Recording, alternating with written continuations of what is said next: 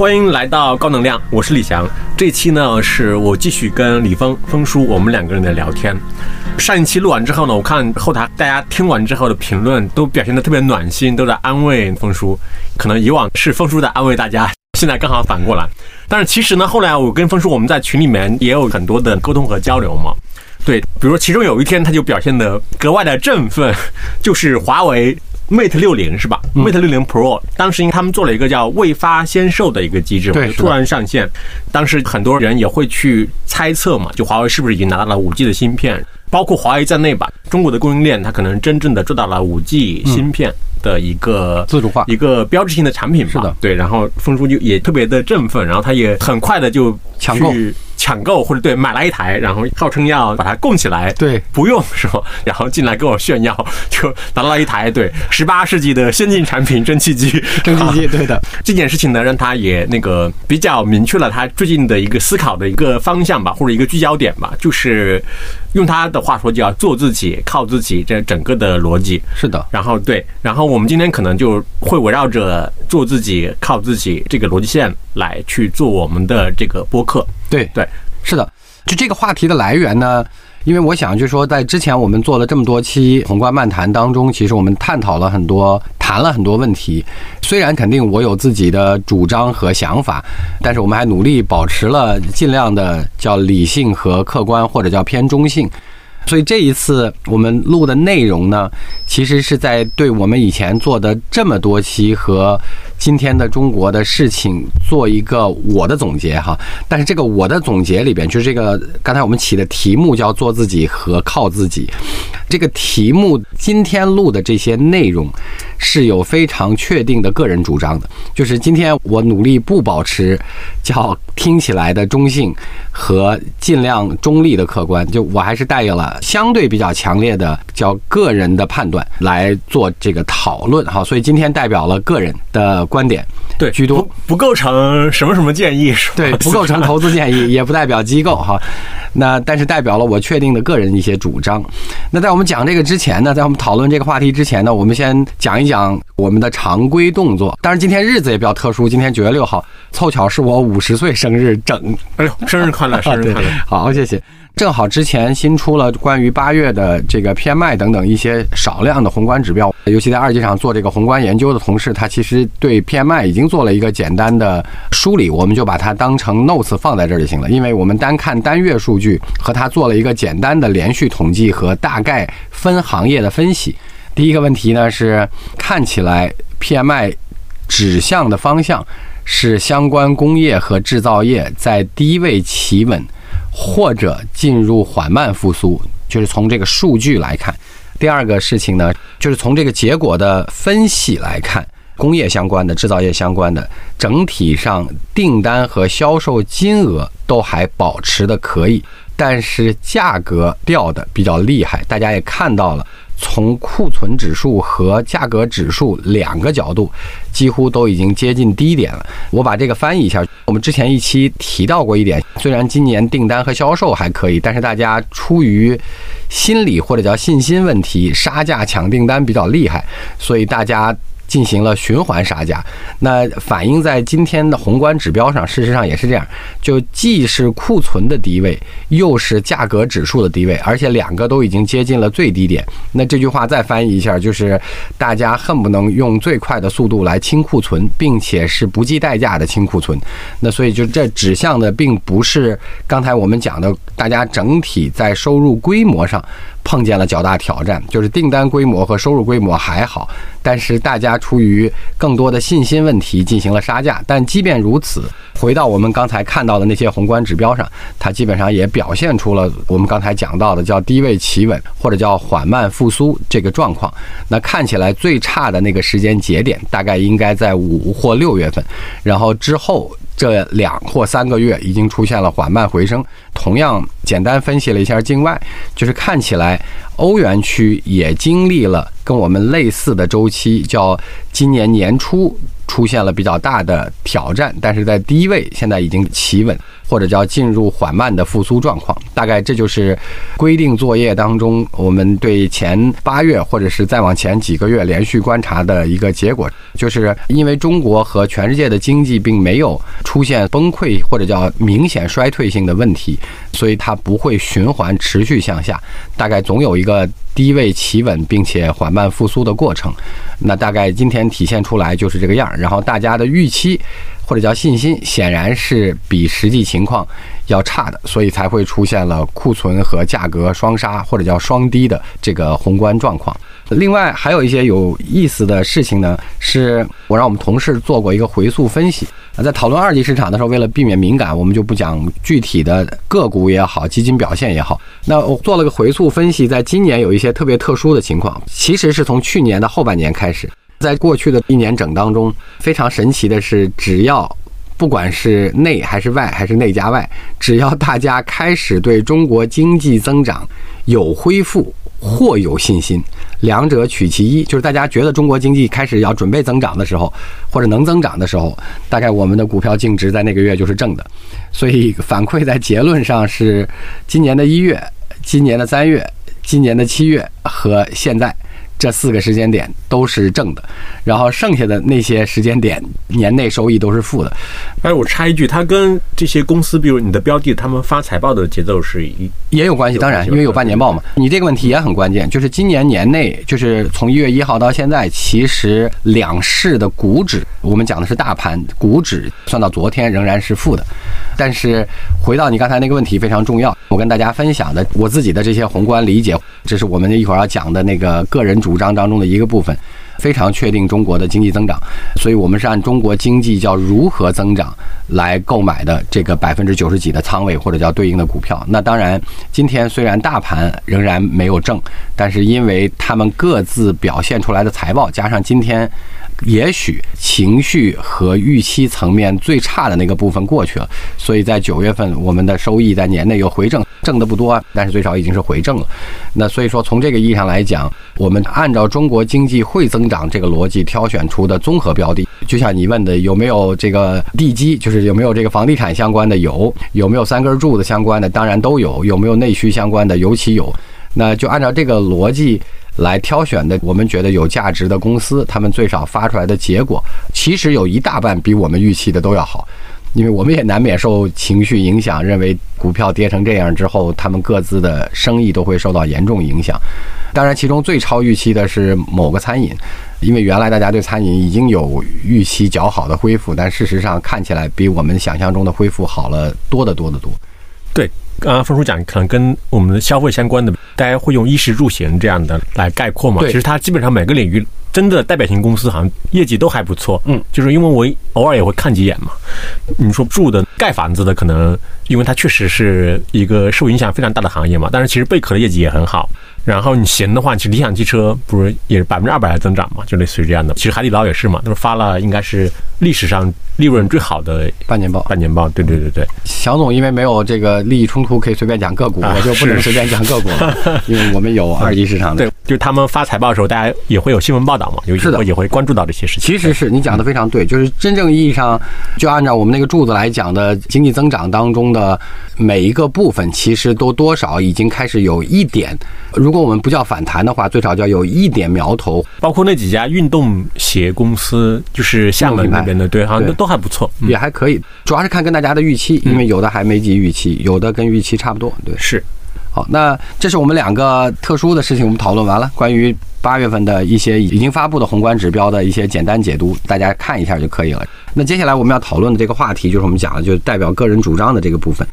那我们把它起名叫做“做自己”和“靠自己”，当中涉及到的问题是关于美国的全要素生产率，就是我们印象中的科技大国、科技强国、单一超级大国，并且还能对中国进行科技制裁，拥有非常强的军事实力等等这些描述当中的美国，事实上它的生产率的发展，我们叫劳动生产率的发展，就是一个 TFP，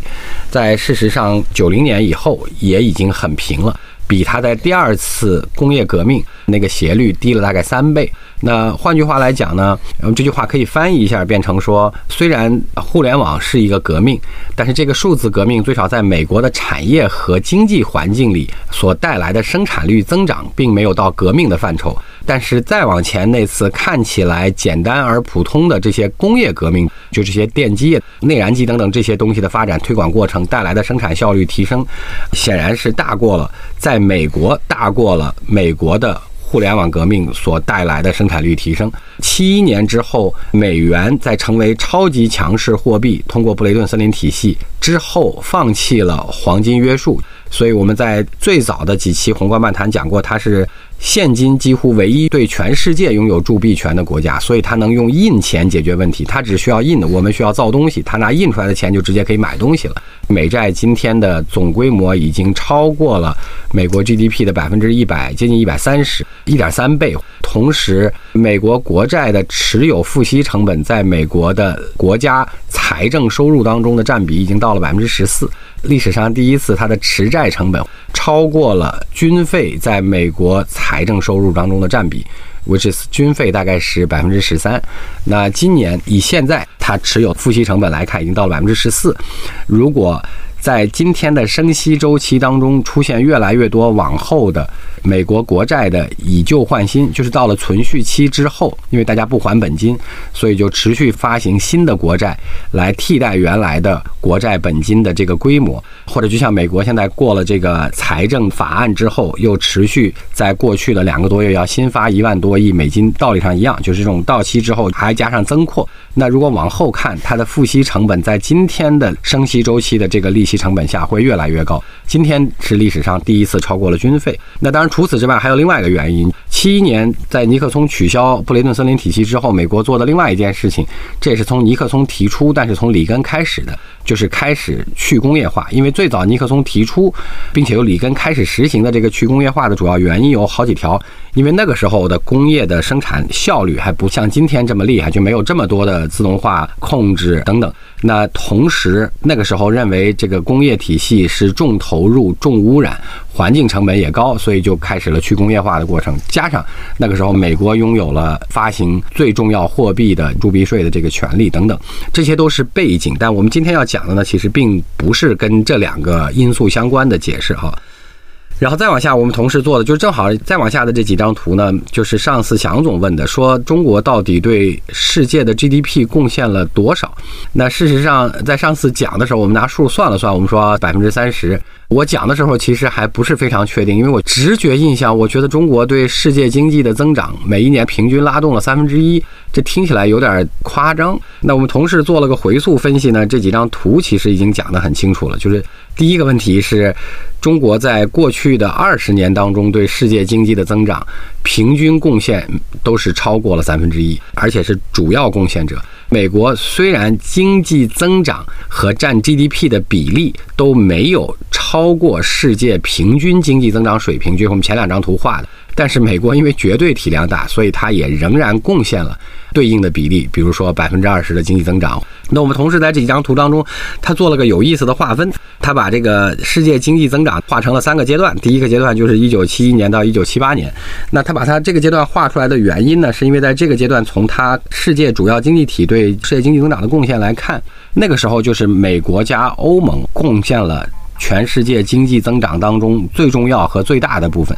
然后再接下来八零年到零五年这个阶段之后，中国也开始启动。同时，美国占据了绝对领先，日本也参与了经济增长贡献，所以是这三个部分参与了经济增长贡献。然后在二零零六年之后，几乎就中国是主要和第一的世界经济增长贡献。他把它分成了这三个阶段，因为他认为这三个阶段各自代表了每一个阶段当中世界经济能够增长的贡献来源是不一样的。美国为主，欧洲为辅，或者叫美国加欧洲，美国加日本加中国和中国加美国，这大概。是分成了这三个阶段。那刨去这三条之外呢，它还有一个另外一个有意思的小的结论。从这个图表中画出来的显示呢，发生的这几次剧烈的金融升息周期而导致世界经济的变动，它在这个图当中表现出来的是分别导致了欧洲和日本在经过了前两个周期之后各自。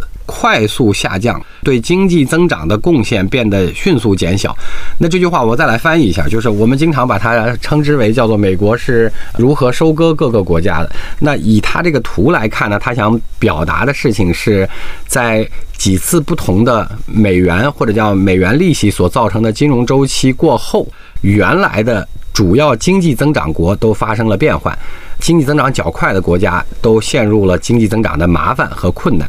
在他列举出的这三次当中，最少到最后一次，就零八年那次金融危机之后，本来按照预测和预期，中国也应该出现之前欧洲和日本在前面两次由盛转衰的状况，但中国并没有。好，那这次就回到了现在的问题，说中国会不会有的问题了。但是他自己做的这个图表现出来的，就是在零八年之前那两次，分别使得欧洲和日本由盛转衰。这个大概是他做这个之前我没有预测到的一个小的结论。非常多的论调当中讲到的所谓叫东升西降。它在这张图当中表现出的是叫各国在 GDP 增长率上的预测状况和过往状况。那当然，这张图上没有绝对体量，就是并不包含这个国家本身 GDP 的规模。但是从对世界的贡献上来看，我们今天的新兴国家就是包括印度啊，当然也包括中国等等这些国家所代表的亚洲，或者我们叫金砖国家为金砖国家，其实是还更多的跟亚洲有关。那个亨廷顿也写到了这个东西，就新加坡有一个思想家吧，或者叫对他可能叫思想家比较合适，就是马凯硕，我不知道你有没有读过他的东西，他其实就是一个呼吁或者鼓吹东升西降和亚洲崛起的一个旗手。对，那这几张图看完了之后，我们想解释的问题有哪几件呢？就是跟我们今天讲的叫做做自己有关的事情。那第一个问题是中国的 GDP 在持续上升的过程当中，已经到了。一骑绝尘的程度，并且迫近美国的速度比较快。考虑到向下倾的曲线，美国还在降低的过程当中，那就更是迫在眉睫的接近啊。回过头去看中国，我觉得我们有一个思维的惯势，也许会发生改变。就是原则上，今天的中国跟零七年那一次相比的中国，已经差别挺大的了。那个时候的中国，从体量规模上，包括对 GDP 的贡献来看。你都可以不显眼，除了美国之外的其他国家还可以混在他们当中。在贸易战刚开始的时候，这个论题和论调非常多，就是关于中国应该韬光养晦的问题，就是尽量把自己藏起来。那我觉得从经济和 GDP 的这些图表上来看。原则上，你想藏起来，应该没有任何可能性了，因为你已经变成了显著的世界经济贡献者和主要且第一，并且你跟美国的距离已经非常近了。在韬光养晦这个话题上，还有一个说法是说，如果我们不去大张旗鼓的宣传。大概美国就不会注意到我们，我都能画出这张图来。我想美国有更多人很早以前就能画出我们今天看见的这些图表来。那事实上，把中国列为主要竞争对手这件事儿，并不是从对贸易战开始的这个川普开始的，而是从奥巴马就已经非常明确的把中国亚洲优先应该从什么时候开始提起的？哦，那我不知道是不是就已经，但是呃，就是非常 clarify 把中国作为美国叫战略性的竞争对手的，就是从奥巴马开始的。对，因为之前他其实就是一直都有这个说法，然后大家不是经常开玩笑嘛，说中国国运确实很好。每次当美国要把中国视为一个主要竞争对手的时候，要不就九幺幺了，要不就金融危机了。对，你们对对对。但是九幺幺其实或者叫两千零一年的这个特殊事件，确实帮中国喘了一口气。像我们上次聊到的，因为它转移了美国的注意力当中的非常大一部分去掺和中东的事情，解决了我们非常大的一个压力问题。然后，但是奥巴奥奥巴马上任正好在金融危机二零零八年的时候，所以奥巴马上任不久之后就 list 中国，就是或者说，也许从美国刚开始通过量化宽松摆脱了金融危机最难的时候，大概就把中国列成了主要竞争对手。只是那个时候从方式、手段和围攻的程度，可能跟我们今天体会的还不完全一样。因为我讲的，就是中国有个非常特殊的。历史过程，在我们还是少年的时候，就是因为你是少年，大家觉得你又是唯一剩下的不同意识形态，叫社会主义国家，所以我觉得我可以转化或改变你。就是我是个三四十岁的成年人，你是个小孩儿，十一二岁。我觉得虽然你跟我的家庭背景显著不同，但也许我可以通过各种各样的方式，用我的生活态度和成长方式来影响你。也许还有这样的希望。虽然我也时时刻刻的看着你，就像我们讲，从九二年到零一年之间，呃。中国、美国当中，美国折腾中国的事情并不少，就从台海、南海撞击南联盟大使馆等等这些非常明确的，我们简单来讲，其实是叫欺负中国的事情，并不少。就因为你还小，所以他还抱着能把你演变的可能性。对，这个说起来历史就还是蛮久的。就是比如说关于美国究竟如何看待中国这个事情，甚至我看很多美国的专栏作家他们自己写也会写到这点嘛。因为当时其实流行的政治经济学理论是说，当一个国家它的人均 GDP 发展到一定程度之后，它就会比较自然的或者在。它的制度上面会发生一个调整嘛？对，当然，其实后来就是他们自己也反思嘛，说它其实不是必然的。对，对，关于不是必然的这件事儿，一会儿我们就会讲到。我觉得中国从一二一三年开始的某一个时间点是完全不可能靠藏或者说纯粹的韬光养晦来躲过竞争这件事儿的，因为你在那张图当中已经极其显眼，且你离都曾经被打压过的，不管是日本、德国、英国、法国每一个第二梯队人都已经非常遥远了，而且你离美国非常近了。其实韬光养晦之后，我记得我们还提出过一个策略，它应该是在国际上的一个应该不结盟，类似于独立不结盟，负责任的大国。哦，负责任大国，同意，同意，同意。对，好。关于我是谁的问题，那这个问题在我们扯到历史和国家之前，我举几个有意思的、大家容易理解的比例来说明这个主张。我们从少年到青年，原则上你在十五六岁之前，你可能可以每年长四到五公分。但是到你十七八岁、十八九岁之后，你大概应该不太可能在每年长不长个儿了。对，长 长个儿还是要长，但对，就不会在每年长四五公分这么长了。但是有可能你的知识、你的身体结构和你的肌肉壮实的程度，这些会跟你在豆芽菜高速的纵向成长，就是长个儿的那个时候不太一样。那你从一个企业、一个国家的发展来看，大概也是这个过程。那这大概是另外一种角度来看待今天的问题，或者接受今天的问题哈。那在我刚才说那个我是谁，我们讲回来呢？我觉得它还有个有意思的比方是，我说我们被投的企业在过了第一个阶段的野蛮成长之后，它大概都需要考虑一个问题，就是到底它在第一个阶段的快速成长，它是因为什么得到的这个成长？那这个时候有很多人会 lost 掉，会迷失掉，因为。可能你是流量红利造成了你第一个阶段的成长中的大部分，当然也有可能是因为你做了特别与众不同且有门槛的产品，开始得到这个行业或者叫得到了消费者的较快认可。当然也有可能是因为你的团队的管理和执行能力在第一个阶段凑巧搭得很好，执行的非常好。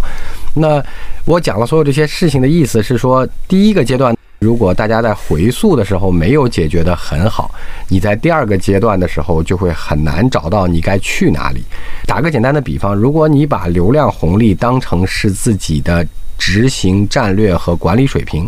大概第二个阶段流量红利肯定会过的时候，你很大的可能性就会觉得企业出现的全是问题，除了不再增长之外，就是因为你在归因上解决我到底从哪里来。如何变成今天这样？这个问题没对。我们再拿组织来打个比方，也一样。比如说，华为是销售驱动起家的，当然他很早意识到他需要做技术，所以从我在大学毕业的时候，九十年代中后期的时候，他就开始广泛的在各名校里做校招，来大量的利用中国的这些优秀年轻人才。持续的积累和补充它的研发，以至于它后来变成了一个今天典型的中国的科研企业的代表。就是在中国改革开放之后的第一代创业者，几乎都是一个人的企业和白手起家的企业，就是亲兄弟的企业，或者是个夫妻店。那第三代就到了字节跳字节跳动，它就变成了极其数字化，因为它的基因上也是个从头到底的数字化，或者叫推荐引擎。最早的时候数据驱动的公司，所以它的公司管理方式也变成了都数据化。那今天的问题来了：如果华为认为自己可以百分之百的做成字节跳动，全部都由它原来的企业形态转向跟字节一样，所有员工全流程的尽量少用人，而主要用数字化管理，那我想应该具有较大的挑战。那当然反过头来也一样。那你说他们会不会学习这种事情？也许他们最终会在某个角度上找到融合。不管是华为还是阿里这一代的企业，他们各自在原来的自己的基因基础上找到一些新的工具来进行使用和融合，也许是可以的。讲了这么多例子的原因，是为了讲结论。结论就是世界历史发展过程当中，非常多的国家在发展到一定程度，不管是碰见了困难，还是成长为了一个成年，就是有足够影响力的大国之后，大概也都碰到同样的问题。那今天我们看见了有非常多的国家主张是在回归传统的文化和价值观。那我想就说历史上有非常多的例子，比如说我们讲了在欧洲碰见刚开始生产力要迭代接力的时候，就是在工业革命之前、曙光出现之前，已经有了那些哲学、天文以及实验科学和一点点物理。包括很多数学这些东西的一些积累量变过程当中，他大概也碰见了一些宗教和当时的政治制度对他的一些桎梏，所以在那个时候，他们找到的方式是我们讲的叫第一个阶段，我们叫文艺复兴，就向前找了欧洲这个大陆板块的根儿，就是在他们再往前一个阶段的。来源就是我们讲古希腊也好，古罗马也好，然后再往下才接上了他的从文艺复兴之后的启蒙运动，就是对个人主义的释放和回归这个方式。那当然，我们在宏观论坛里也举过例子。二战以后，虽然美国用现代化加西方化改造了中东，中东也完全接受了世俗化又现代化的中东，但是到了八十年代之后，在战后由于需求的迅速恢复。以及全球贸易的开展，主要是因为锚定了汇率，就是因为那个布雷顿森林体系，所有国家的汇率都定死了，所以可以开始进行世界贸易了。加上需求战后恢复，好，那底层其实是能源，对石油在一战以后的第一次全球大规模的需求爆发，当然，呃，中东也因此变得富有。呃，我们讲叫少年的高速成长阶段。当他富有到了一定程度之后，我想在他的那个年代，他也碰上了到底他自己是怎么长到今天的。虽然那个时候他已经经历了他的世俗化和西方化，他也向前去找了，变成了叫伊斯兰教复兴运动。好，那在九幺幺之后，美国花了巨大的精力在中东做了巨多无比干扰的事情，美国自己把它称之为叫阿拉伯之春。但到今天为止，我们看见的。中东地区的国家，他们还是在他们的根源上，就是在伊斯兰教的这个基础上，再来看如何融合。比如说今天的沙特或者今天的阿联酋，都是在已经先回到了它的文化根源基础上，再来看它如何开展它所需要的新的发展。当然，我还可以举更多的例子，比如说像流离失所接近两千年的犹太人。他们最终非常重要的解决我是谁、从哪里来、为什么会变成今天这样的这个问题的答案上，他也要回到他的宗教诞生地，竭尽全力，以至于造成了非常多的争执和冲突的情况下，建立一个他自己的国家，并且一定要在那个地方。他在解决了钱这个问题之后，他仍然也要解决我是谁的问题，也回到了他的文明的起源点上去寻找了他是谁的问题，以至于他要竭尽全力、不惜一切代价的在他发起的地方去建立一个国家。那当然，我们也有叫比较纠结的例子，日本从十九世纪末。从幕府转向明治维新之后，做了半个创新，就是他同时接受了西方化和现代化。虽然他没有改掉天皇这个政治体制，那但是他接受了西方化和现代化之后，虽然这个不是他的文明起点，但是他全盘接受了两件事，同时带来的好处是他很快发展成了。第二次工业革命当中的一个强国，因此才有后面的那些事儿。但是今天从解决我是谁的这个问题上的挑战是，日本不认为自己是非常典型的亚洲文化的一个部分，但西方也不认为日本是西方文化的一部分。那这个在非常多讲文化的书里论证过。今天的俄罗斯也很挑战。我们一直讲说俄罗斯的归属也很大问题，在解决我是谁这个问题上，俄罗斯的前半生是因为拜占庭许给他一个公。公主来拉拢他，同时他因为这个转到了东正教，这是他的前半生。那他在中半生当中，他变成了。金帐汗国的傀儡，就是我们讲蒙古。那金帐汗国也懒得去管理整个俄罗斯，包括乌克兰或者叫前苏联的很多地方，所以他们就让罗斯大公代表金帐汗国管理他的这些属地。所以他在那个阶段变成了是亚洲的一部分。那这种纠结可能直到今天仍然会有一定的挑战。因为他向前去找的时候，你找到哪里是你的根源问题？那当然也可以讲土耳其，对不对？它的前半生是东罗马帝国和拜占庭或呃这个君士坦丁堡，它的中半生当中是奥斯曼土耳其，前半生是这个东正教，后半生是伊斯兰教。那所以土耳其多多少少也面临到这个今天中国面对的阶段，就是大家老讲保安会问的三句话：你是谁？你从哪里来？你要到哪儿去？那大概。你作为一个大国要解决这个问题的时候，对于你的发展前途，或者对于你怎么去解释自己和接受自己，是个挺大的问题。那你要问我，我的第二个纯粹个人主张，我是觉得中国在现在这个时间点上，向回去找自己的传统文明和价值观，是一个更容易自洽的方法。作为一个根据地或者一个青年人可以接受的，我是谁，我从哪儿来，我要去哪儿这个问题的后续答案而言，对。对于绝大部分的国家，它的问题就来自于它过于执着的想要回溯到历史去定义清楚自己。当然，这个东西它分两说，比如其实有一种理论，就说，比如说执着于去找到这样的，比如说历史上它的文化的合法性啊。按照社会学理论，它其实来自于执政的集团，它是要确立自己合法性的一个需求吧。这个是比较社会学的一个视角。很多的问题恰恰是因为由此而产生的，就比如说俄罗斯，就包括普京和霍多尔科夫斯基时期就有人提出来嘛，他就是俄罗斯，他大地上两个巨人的斗争嘛，一个巨人就是相对于本土化的，就更加强调俄罗斯本土的那种文化的，然后另外一派就可能更。圣彼得堡那派的，就是更海派的、更西方的那种。对他其实对日本也是同样的。对对对对，甚至包括你举的那个，比如说很多中东的国家，我觉得也是同样的这样的一个现象吧。就很多时候它是两种嘛。比如说你可能我特别能理解，就比如说当一个国家发展到一定程度之后，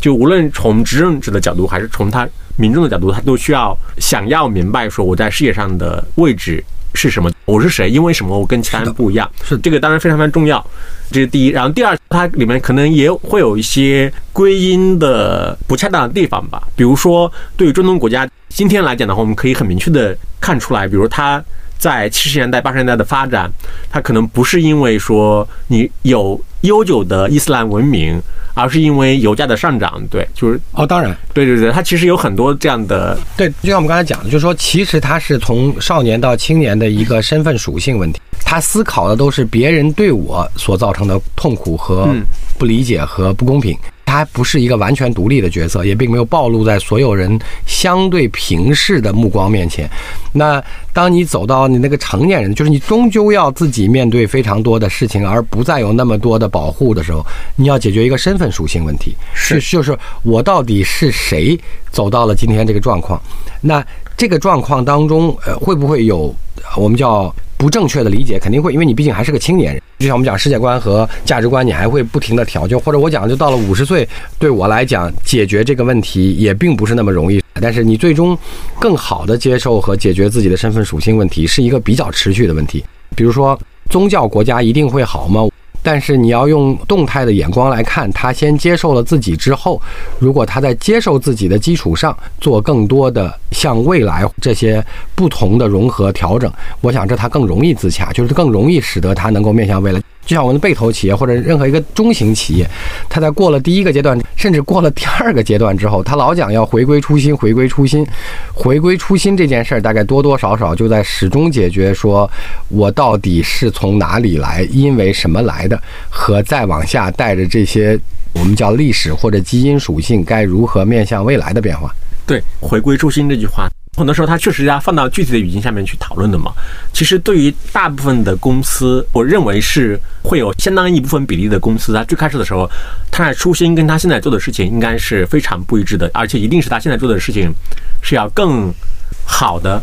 比如说任天堂这样的公司，你说初心，那我的初心是做好那个纸牌吗？哦对，我肯定不是这样的呀。它后面的发展已经远远的超出了开始它的认知所规划的好那个路径嘛。对，当然可能确实有一部分非常厉害的公司，比如说阿里巴巴，我们初心让天下没有难做的生意，那当然很好啊。对，我觉得它还是有不同的情况，它具体的语境去分析的。对，嗯它如果是一个时间历史足够长，或者是个头足够大的公司，我们就把它称之为它如果是个百年老店。那也不对啊，那华为就开始就是倒卖点东西赚点钱啊。任正非在创业的时候，他怎么可能知道说世界上有什么思科这样的公司存在呢？我就不一定知道。那肯定不知道。对啊，华为原来的道理是先销售再做。是。那二十多年前，企业不是那么赚钱，砸非常多的钱去招年轻的优秀科技人才，或者花大量的钱来投入科技，这个大概是他已经成为一个中小企业之后的初心了。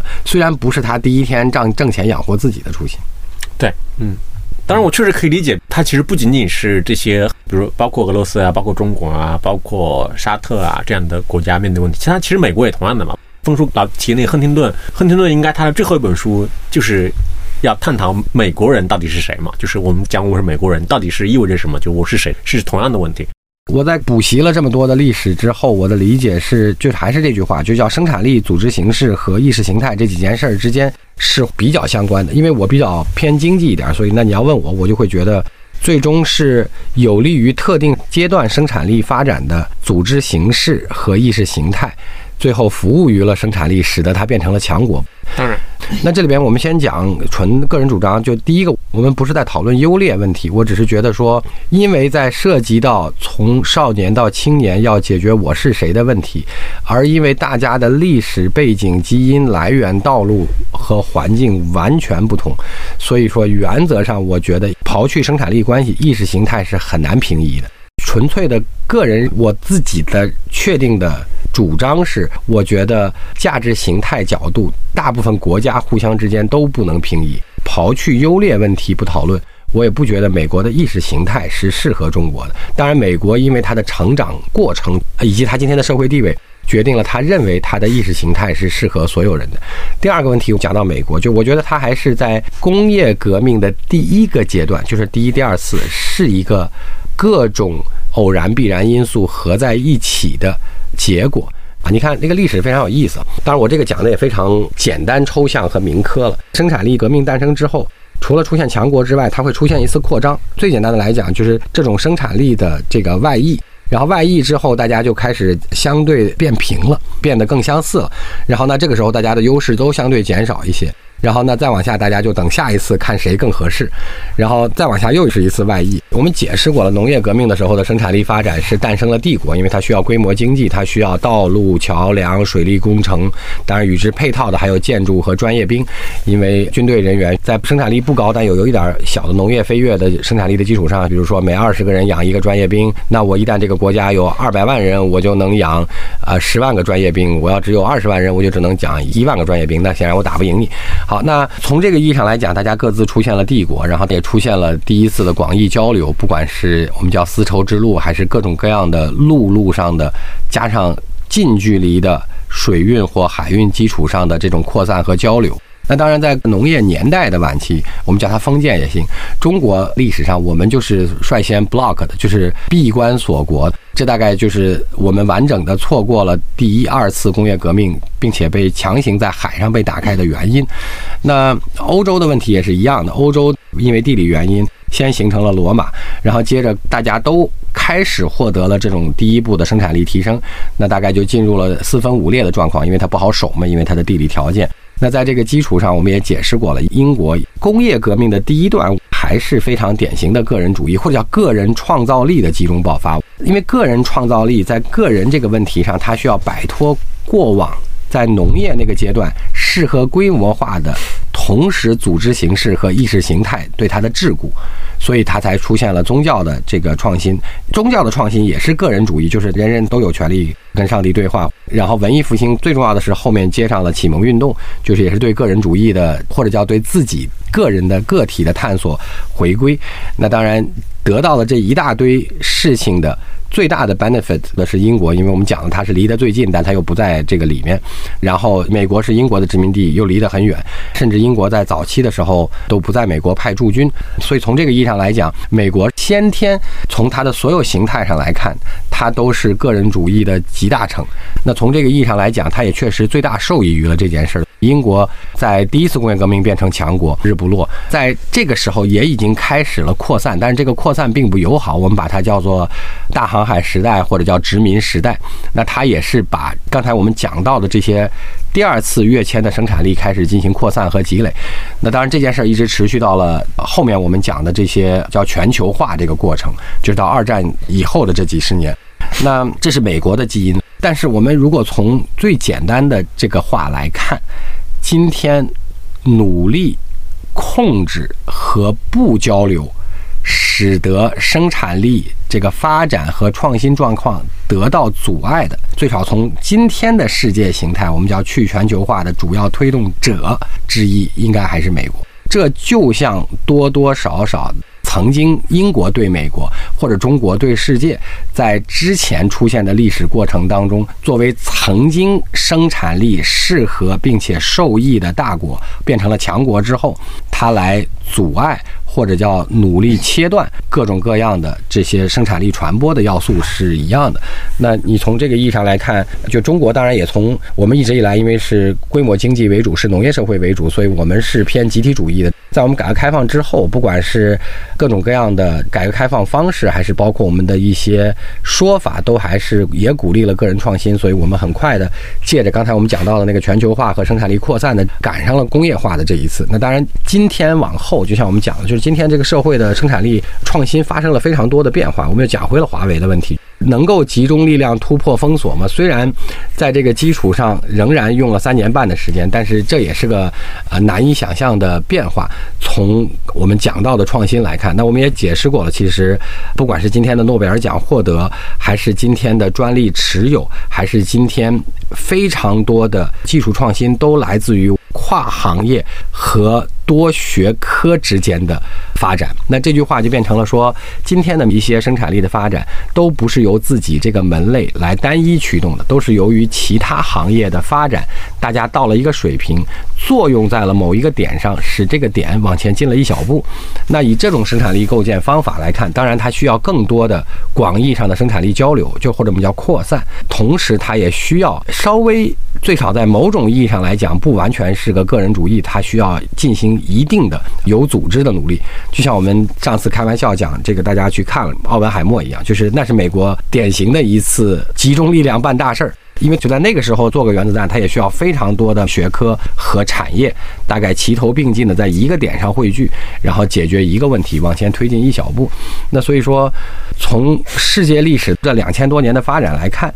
它的。循环的逻辑其实是类似的。美国有它的特殊性和在那个历史阶段，因为各种因素汇聚在一块儿，对那个阶段的生产力创新和推动的先进性。但是这些所有的事情和这些相关的组织形式或意识形态是否适合今天的生产力发展，以及一些国家在今天做出阻碍生产力扩散的努力，以及今天生产力和技术创新所需要的这些融合有组织的创新。这件事情是否都是今天适合美国的就不一定，可能从这个角度也能够解释。回到刚才我们最早的那张图，就是那个 GDP，美国是我们传统意义上，尤其从八零年之后，变成了单一超级大国、单一科技大国、超级强的军事强国，在这个基础上也是单一的消费大国，还掌握铸币权。但是，即便汇聚了如此多的明显第一和单一第一。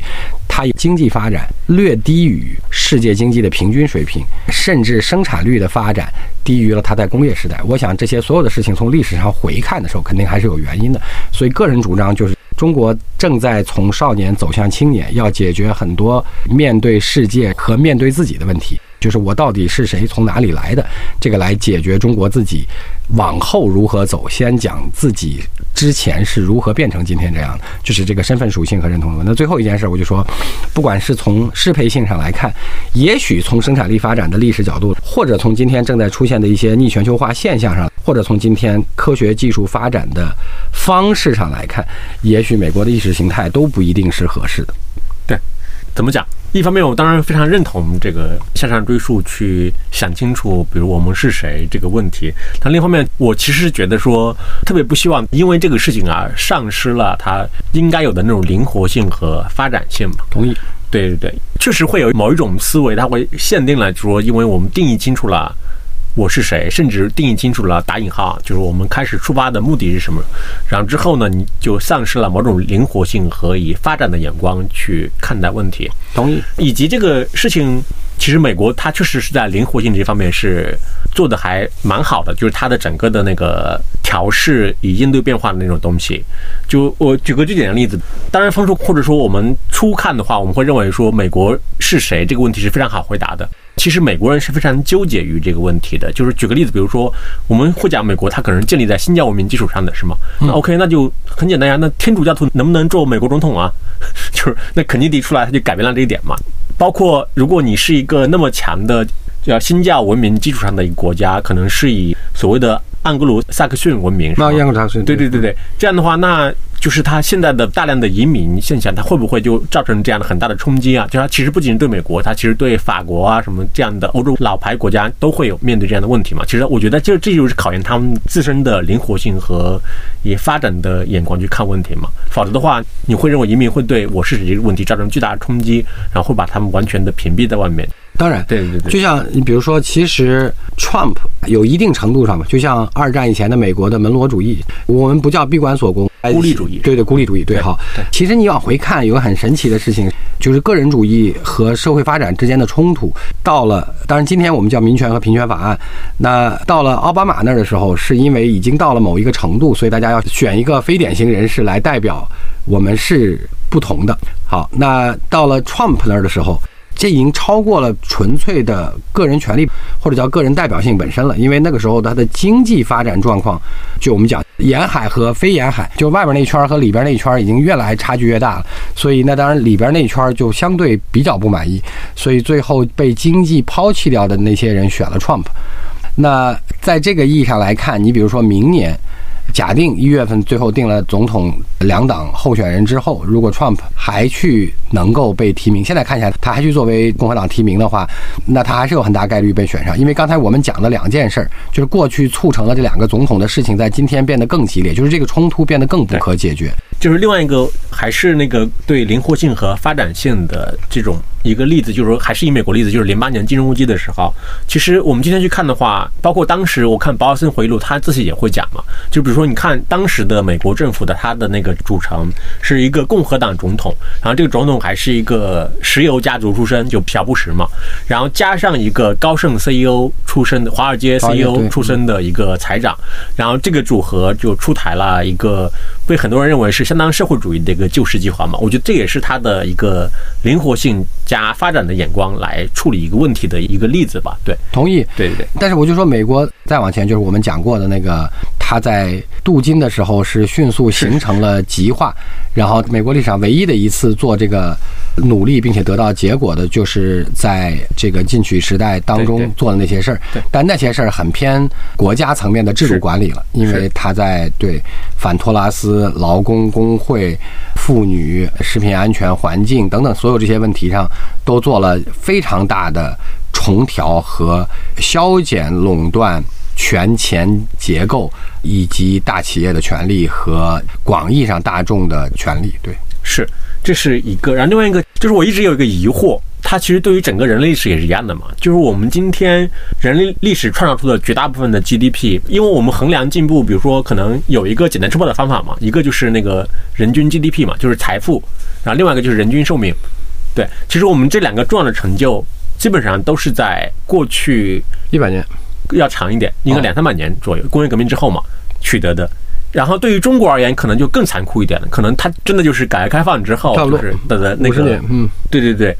但是呢，对我们其实，在这么短时间内创造，就是对人类的财富和生命质量有这么大的改善。但同时呢，我们在更长的那段历史，好像我们又把它加以美化和温情化。我其实有点对，有时候我在想着这里面是不是也是有个悖论存在的？因为有段时间我晚上睡不着觉，看《资治通鉴》嘛。当当然是白话版《资治通鉴》，对，你就真的觉得说哇，那就是一段黑暗历史啊，就有什么对它温情化呢？对，有的时候我会有这样的想法，是这样的，就跟欧洲的中世纪一样，虽然我们叫它黑暗的中世纪，它的中世纪没有生产力发展嘛，当然有，它的那个时候是在积累它的量变而已。那你放在中国的问题上，中国今天我们看见的非常多的行业变化和行业政策。其实多多少少就跟我们讲到美国经历高速发展，但迅速进行了各种利益集团垄断化或者叫巨头出现的过程当中过渡的那段，或者之后经历的历史上把它叫进取时代，但是那个时候经济发展显然不如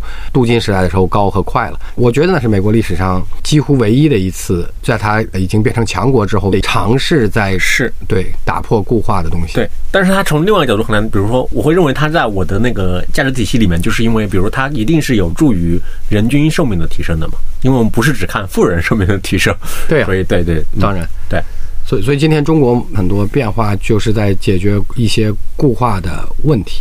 啊，当然，具体的我们没有评价，我只是说，你从历史上来看，大概就是类似的阶段。所以，我们呃，这个讲的内容就是关于今天大概中国处在的这个阶段，就是要先做自己。当然，这也是个比较不容易的过程，你对个个体都不容易，就是你从不独立变成独立，要面对的所有，不管是心理还是呃外界的各种问题、困难和重构，大概这还是抬个杠，就是说我一直相信那句话，就是说。不要做自己，而要发展自己。我们这个做应该解决，叫我今天到底是谁，然后再解决我将来要成为谁。要不然你很容易成为不属于你的那个人。是是是，因为尤其是还是回答风叔特别爱举的例子，比如说你可能一个贫穷的大家庭的小孩儿，我理解说不要那么执着于那么早的就非常明确的要做自己，以及说甚至把自己未来都想得很清楚，是因为你其实，在相当长一段时间内，你需要的是大量的输入。当然。对，然后你要了解说世界是什么样子的，然后在里面再找到自己的位置的。当然，对，嗯，好，回头我们再接着讨论靠自己的问题。好，下期靠自己，靠自己，靠不靠得住，主要是靠得住，靠得住。